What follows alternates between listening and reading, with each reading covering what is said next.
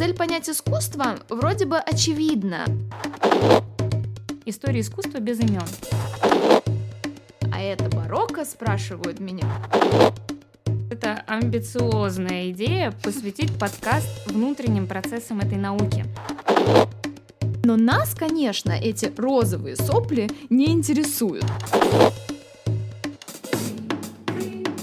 Слушаете подкаст Talk About Art об искусстве, актуальных выставках и важных темах живой науки истории искусства. На связи молодые историки искусства Регина Нехаева и Юлия Карпенкова.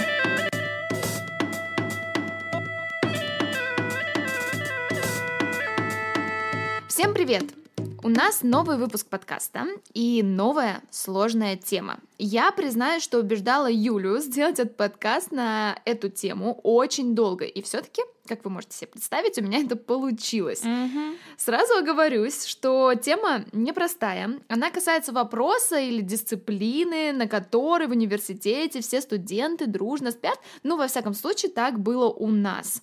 Но скучной эта тема кажется до поры до времени, пока ты не осознаешь всю ее важность и весь тот багаж инсайтов, которые, которые она тебе дает. Иными словами, пока не произойдет профдеформация.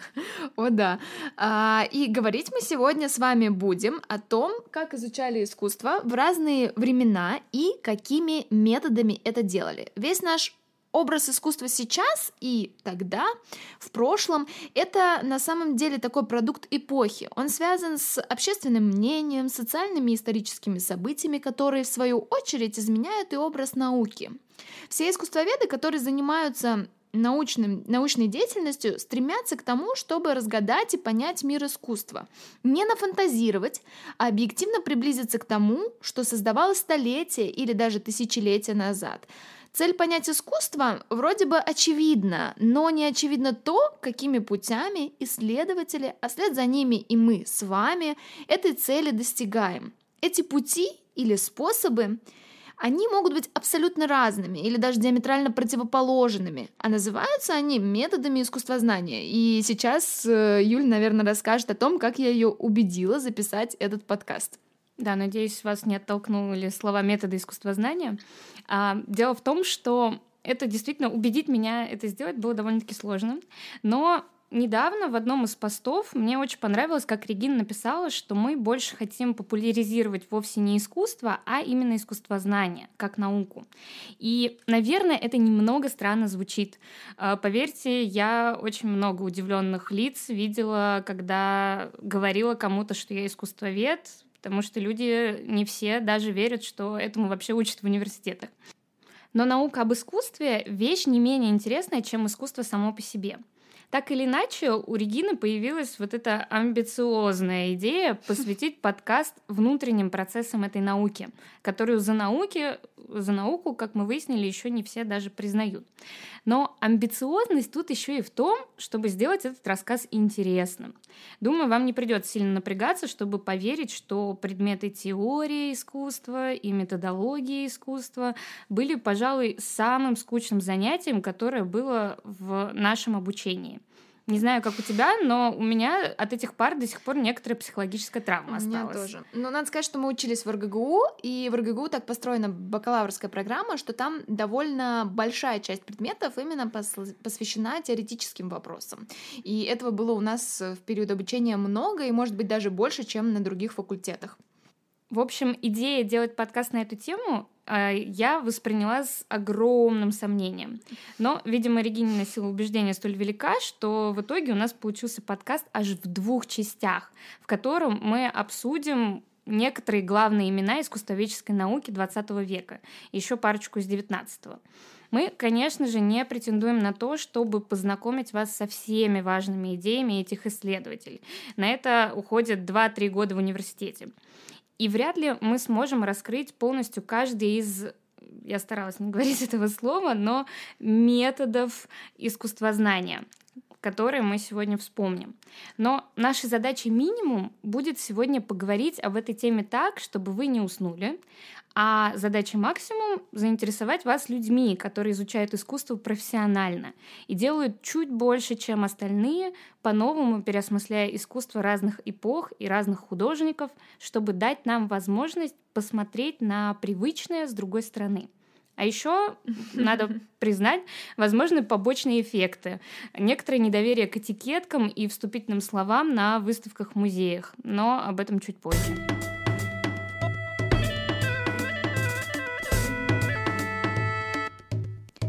Какой образ у вас рисует профессия искусствовед? В этом вопросе есть несколько вариантов ответов, популярных вариантов. Некоторые наивно полагают, что искусствовед — это вот та самая бабушка, которая сидит в зале и приглядывает за экспонатами. Если вам сейчас кажется это невероятной глупостью, то вы просто хорошо знаете, как устроен музей и что это такое. Второй по популярности ответ — искусствовед — это экскурсовод.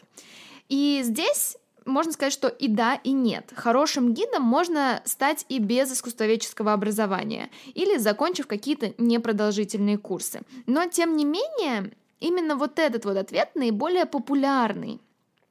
Именно с этой профессией, с профессией экскурсовода, чаще всего связан и наш образ искусствоведа. Это такое первое соприкосновение людей со сферой искусства, и чаще всего оно происходит в детстве, еще на школьной экскурсии. Я сейчас поделюсь моим личным, еще детскими э, впечатлениями от посещения музеев. Сразу скажу, что мне, к сожалению, по всей видимости, не попадались хорошие экскурсоводы. Поэтому образ искусствоведа в моем представлении, искусствоведа-экскурсовода, до учебы в университете приравнивался к барышне в юбке на каблуках, которая заунывно картина, у каждой картины стоит и описывает ее. В детстве, да как и сейчас на самом деле, у меня к этой барышне был лишь один вопрос. Зачем? Зачем описывать то, что я и так вижу своими глазами? Фактуры, цвета, палитру. Один герой наклонился, другой подал ему руку. Зачем все это? Ведь я это и так вижу попытка описать произведение и тем самым его понять, и на самом деле связана с первым методом в истории искусства, как науки, который был освоен ей еще в XIX веке. И мы до сих пор им пользуемся.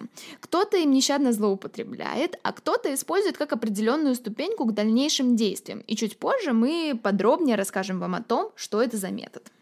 Сейчас, кстати, эту функцию экскурсовода, который просто описывает, что изображено на картине, во многом перенял аудиогид. Согласитесь, это вполне логично. Зачем быть живой говорящей машиной, когда есть настоящая? Аудиогиды сейчас в большинстве случаев работают как искусствоведы в 15, 16 и других веках. Они сообщают вам имя художника, год, когда работа была сделана, иногда добавляют подробности создания, вроде того, где жил художник в момент написания. Иногда из аудиогида вылетают слова барокко или экспрессионизм, не то чтобы много проясняющие в картине, добавить немного описания того, что вы и так видите на работе, и готово. Можно идти к следующей, ибо про это вы уже и так все знаете. Вот он типичный рецепт для музейного аудиогида. После такого экспресс-тура по выставке и правда становится удивительно смотреть на людей, которые могут по 20 минут стоять у одной картины. Но описывать произведение и сообщать какие-то факты из биографии это не единственные способы понять и изучать искусство. Да, существуют и другие, и мы даже сталкиваемся с ними при походе в музей. Например, Примерно 50 лет назад начал развиваться взгляд на искусство как на предмет, обусловленный какими-то социальными обстоятельствами. Что это значит? Это значит, что с позиции ценим только гениальное, талантливое, с потрясающей палитрой и колоритом, мы переместились к позиции все искусство прошлого ценно. И ценно еще и потому, что отражает социальный, экономический, исторический контекст и даже вкусы людей, для которых оно создано. Казалось бы, это вот такой вот внутренний между собойчик искусствоведческий, как это отразится на простом посетителе музея. Но в итоге это отразилось именно на простых посетителях музея, потому как под воздействием этой новой тенденции стали меняться музейные экспозиции. У сотрудников музея всегда есть выбор выставить на показ хиты, которые привлекают массы туристов, или же э, выставить произведения, может быть, менее качественные, менее популярные, которые в огромном количестве хранятся в запасниках любого большого музея, так называемые произведения второго, третьего, четвертого ряда. И такой вот пример изменения экспозиции можно посмотреть на примере экспозиции музея э, Возрождения в музее Бода в Берлине. Этот музей открыли в 2006 году, и построение экспозиции тогда демонстрировало лишь жемчужины коллекции, такие безупречно освещенные, которые были идеально размещены в пространстве, и очевидным образом они были предназначены для созерцания этого искусства вот в том контексте, как мы привыкли, в том смысле, как мы привыкли э, представлять себе экспозиции музеев и произведения искусства в нем. Но через несколько лет эта экспозиция сменилась. В нее были включены многочисленные вещи так называемого второго ряда. И теперь а, экспозицию а, формировала не только лишь шедевры, а она показывала, а, стремилась показать все разнообразие вот этого ренессансного искусства. Ведь если мы воспринимаем искусство не просто как результат такой творческой интенции художника, но и как физический объект, который стал результатом социальных и исторических обстоятельств, то нам не особо важно, что использовать в качестве источника картину великого Рафаэля или неизвестного мастера 15 или 16 века. Тут хочу дополнить, что у таких решений музейных есть и критическая сторона. Музеи искусства, которые переориентированы на такую концепцию «нам все важно», да, и Рафаэль, и неизвестные мастера 15 века, становятся немного похожи на музеи этнографические или даже краеведческие.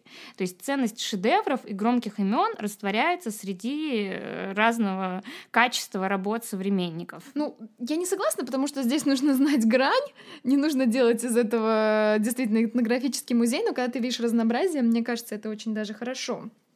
Но вот так вот на примере очень простых и повседневных историй, да, с которыми сталкивается простой посетитель музея, мы с вами поняли, что то, что происходит в искусствоведческом сообществе, не настолько далеко от нас, как нам казалось ранее. Мы с этим сталкиваемся, например, слушая экскурсовода или аудиогид, читая этикетку в музее или видя изменения экспозиции. Вопрос того, как изучать искусство, вечен и имеет самые разные воплощения. И сейчас мы с вами поговорим о том, как на искусство смотрели в разные эпохи.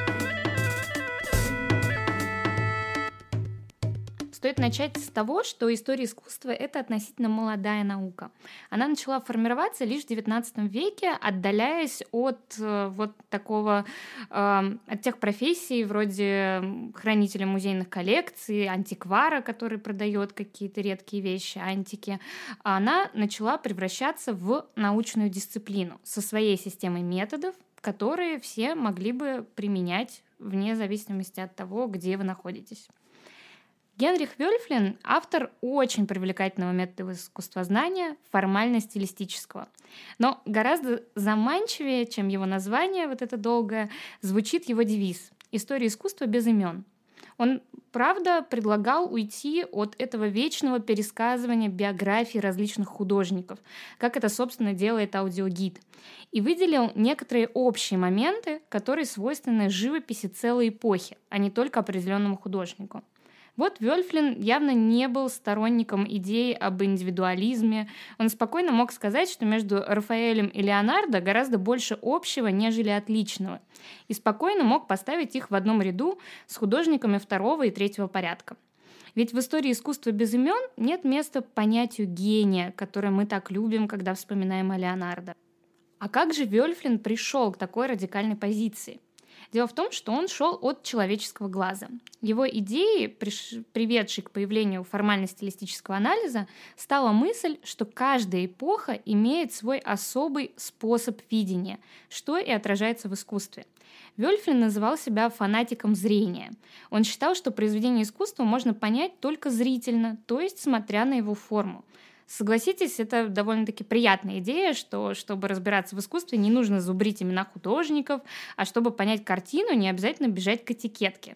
Такое оптическое восприятие произведения искусства и правда очень интересно. Вот только спустя несколько лет теория Вельфина подверглась критике многих специалистов. Слишком уж много аспектов не учитывала его теория.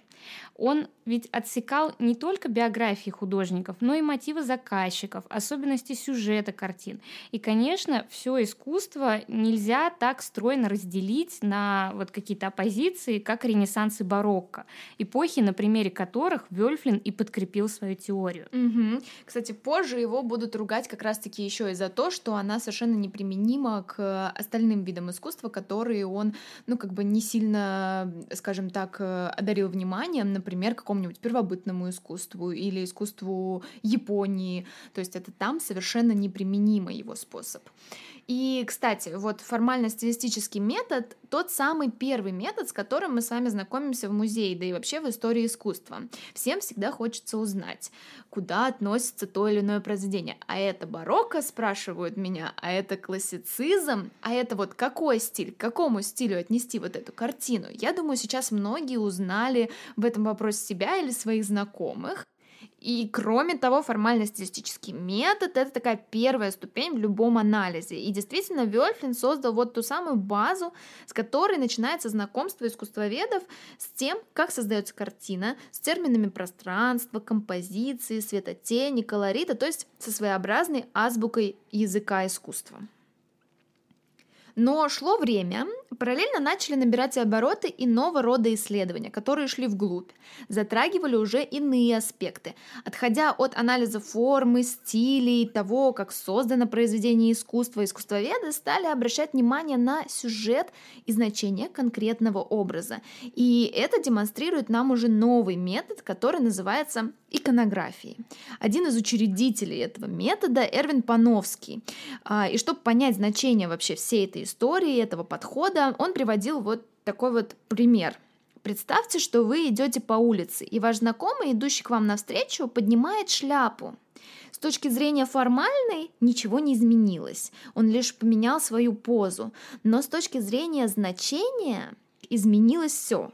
Это был определенный жест, да, вы поняли, что знакомый с вами поздоровался, а в зависимости от того, как он сделал это, мы с вами можем судить, он был в хорошем настроении или в плохом.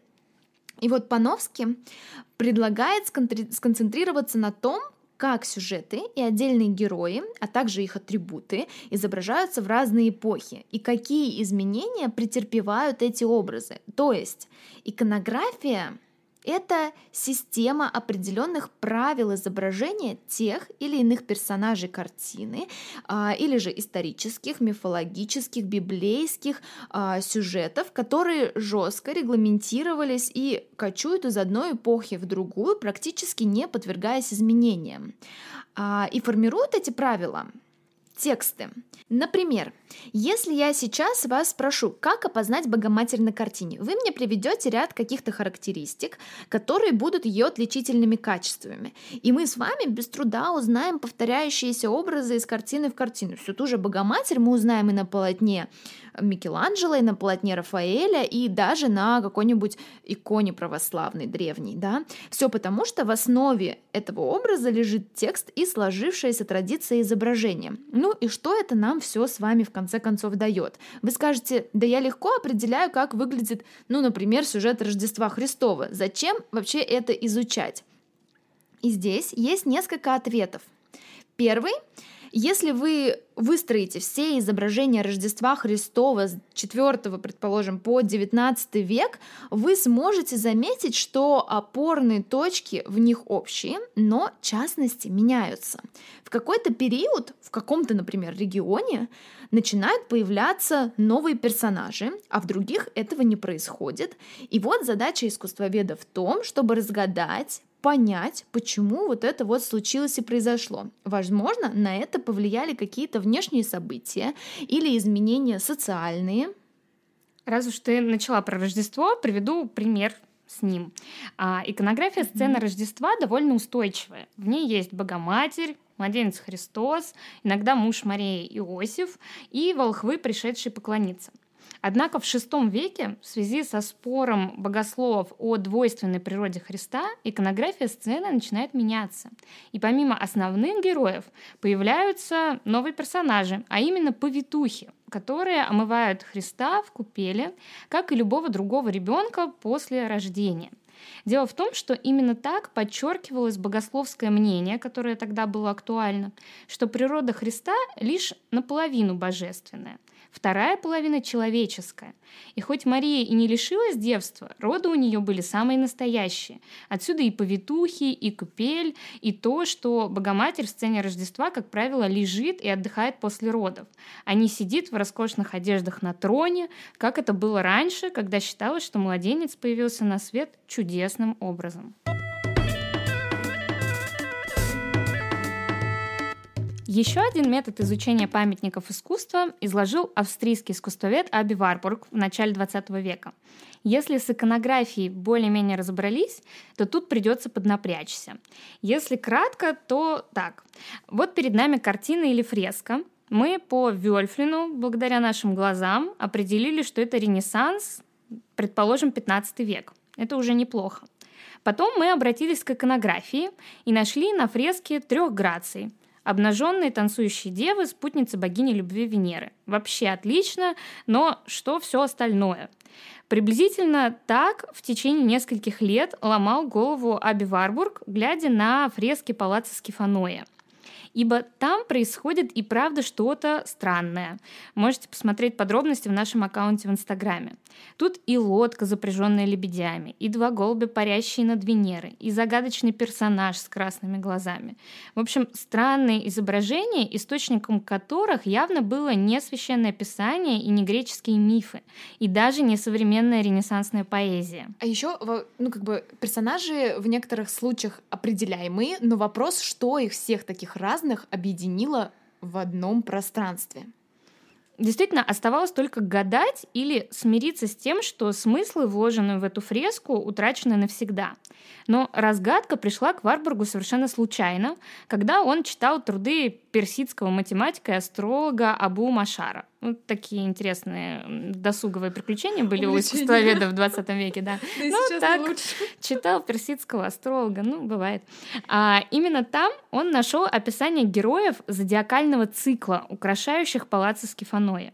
И вскоре стало понятно, что эти фрески — это самый настоящий гороскоп.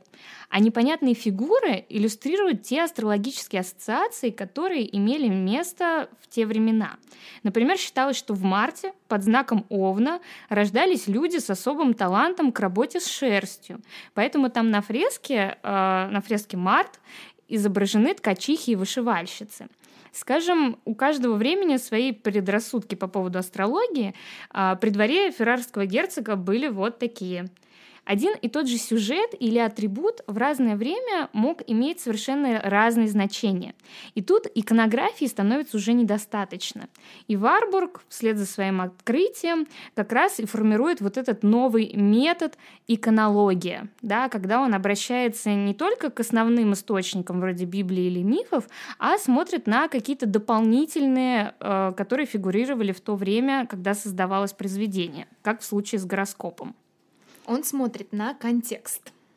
То есть и Варбург, а вслед за ним и его ученик Пановский предлагают воспользоваться иконологией как методом, который позволяет узнать что-то о совсем темных пятнах истории искусства. То есть не везде можно применить этот метод, но в некоторых случаях он спасает. Действительно, когда уже иконография не открывает, не разгадывает загадки.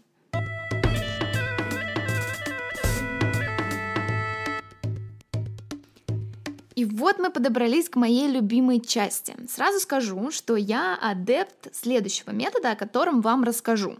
Для меня на данный момент он наиболее результативный. А, познакомилась я с ним еще на втором курсе университета, когда пришла к моему будущему научному руководителю и сказала, что хочу писать курсовую или исследовать даму за туалетом Джулио Романа, которая хранится в ГМИ имени Пушкина. Если вы сейчас не представляете себе, как выглядит эта не особо популярная работа, то заходите в наш блог в Инстаграм, ток, нижнее подчеркивание, about art. И вернемся к разговору. После непродолжительных обсуждений э, преподаватель мне сказала легендарную фразу, которая стала на самом деле моим девизом и продолжает им быть уже на протяжении э, долгого периода времени. Хотя тогда, когда она мне ее сказала, я немножко не поняла, о чем она. Разговор был такой. А преподаватель мне говорит, ну вот дама за туалетом немного похожа на Форнарину Рафаэля. Отойду немножко от разговора и скажу, что это известная тоже картина Рафаэля, а Джулия Романа был его учеником. И дальше она мне сказала, что вы почитайте э, об этой картине. Там, конечно, много написано про то, что Форнарина была любовницей Рафаэля, но нас, конечно, эти розовые сопли не интересуют. И интереснее нам, зачем вообще эту картину написали.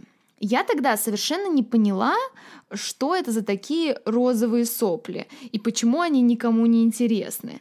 В моем представлении на втором курсе искусствовед был посредником, и он служил вот этой великой идее знакомить искусство с искусством людей и распространять свои чувства о картинах на других людей, а также рассказывать истории небылицы. А история про Рафаэля Фарнарин, ну, это самая интригующая часть.